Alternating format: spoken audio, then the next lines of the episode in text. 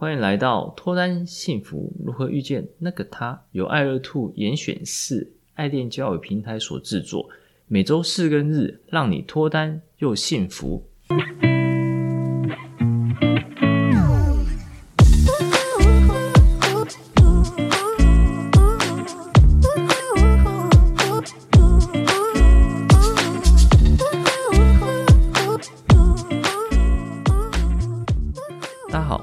是杨生，你们的爱情总监。大家好，我是爱乐 Two 的爱情顾问 Grace。一起提升自我，吸引他人，情场问题迎刃而解，遇见脱单幸福那个他。我们今天要分享的主题是：网络聊天要怎么样开话题？一，上集分享了网络聊天的开场白，也分享了很多 NG 的可怕开场白，跟网络聊天重视的是什么？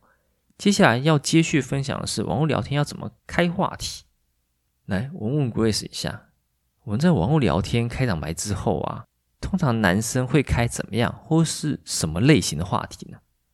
男生哦，我现在大家都会问说，哎，你今天工作怎样啊？你今天过得怎样啊？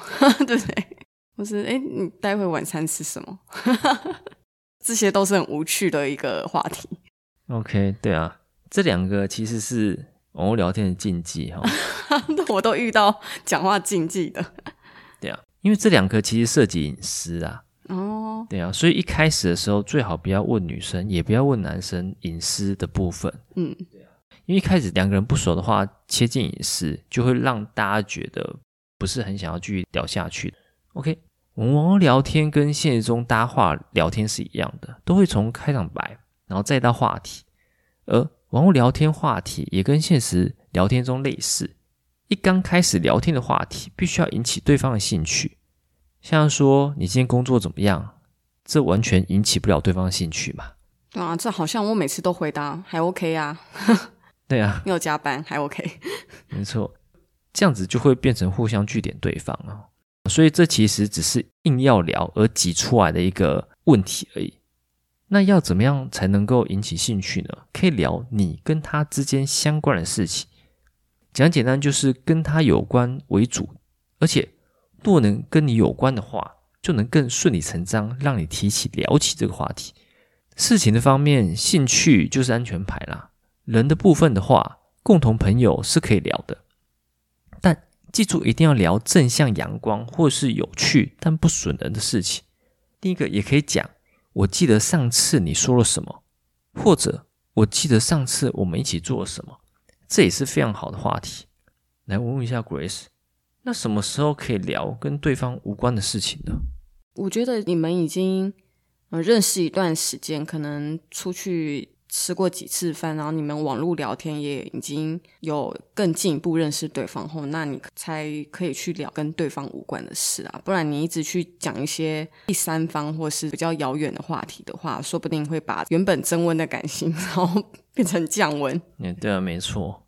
应该说，对方对你有感觉的时候，就可以开始聊跟对方没有关的事情。不过，最好还是确定对方喜欢上你才可以聊。所以。当对方喜欢上你之前，对你的事情不会感觉到有太多兴趣啊，所以先不要扯到别件事，或是其他不相关的人的身上，就是不要自顾自的讲说跟他不相干的事情，像是我爸妈、我好友、我同事、我家隔壁谁谁谁怎么样，这些事情只有跟你有关，而跟他没有关系。对方一听，心里只会觉得关我屁事啊。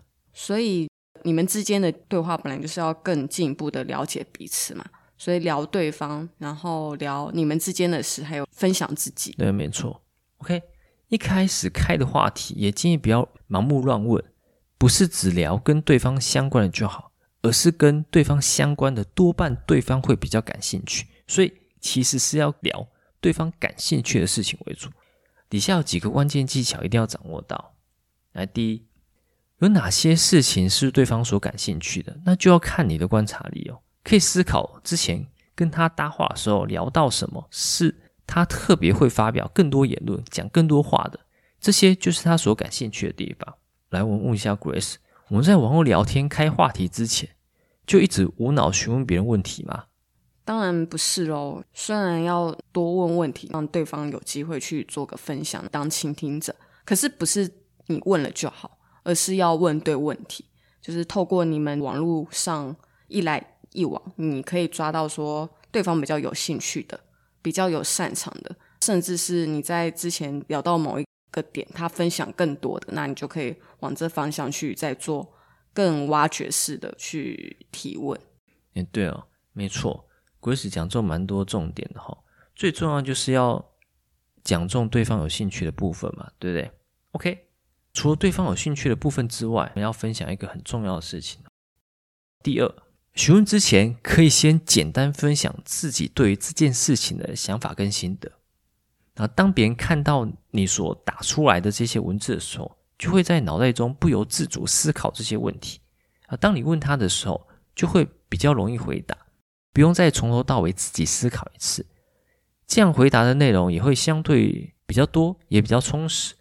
因此，前面所说的要成为有底子人，多培养多元兴趣，这时候就派上用场了。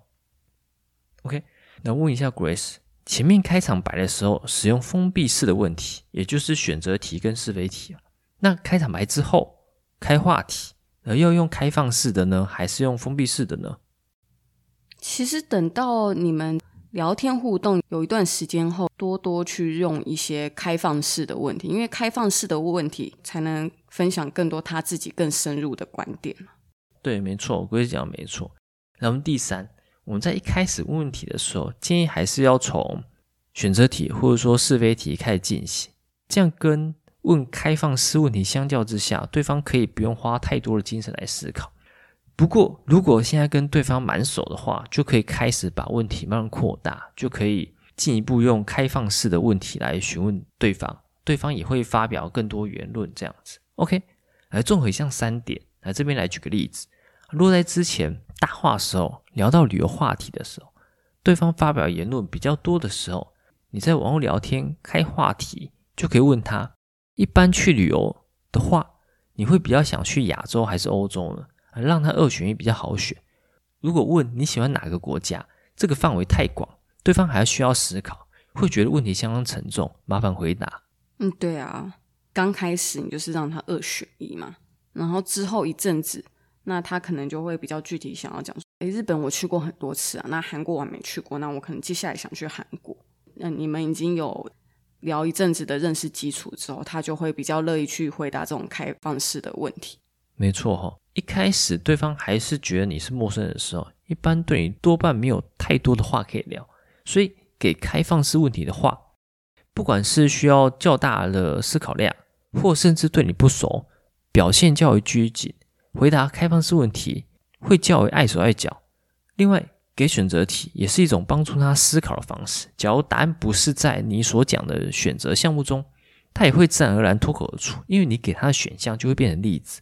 让他可以照样造句，因为不是每个人都很会聊天，所以一开始建议不要给对方开放式的问题。OK，如果对我们今天的主题或内容有什么心得或想法，欢迎来信，也欢迎分享本期的内容给你有相似问题的朋友哦。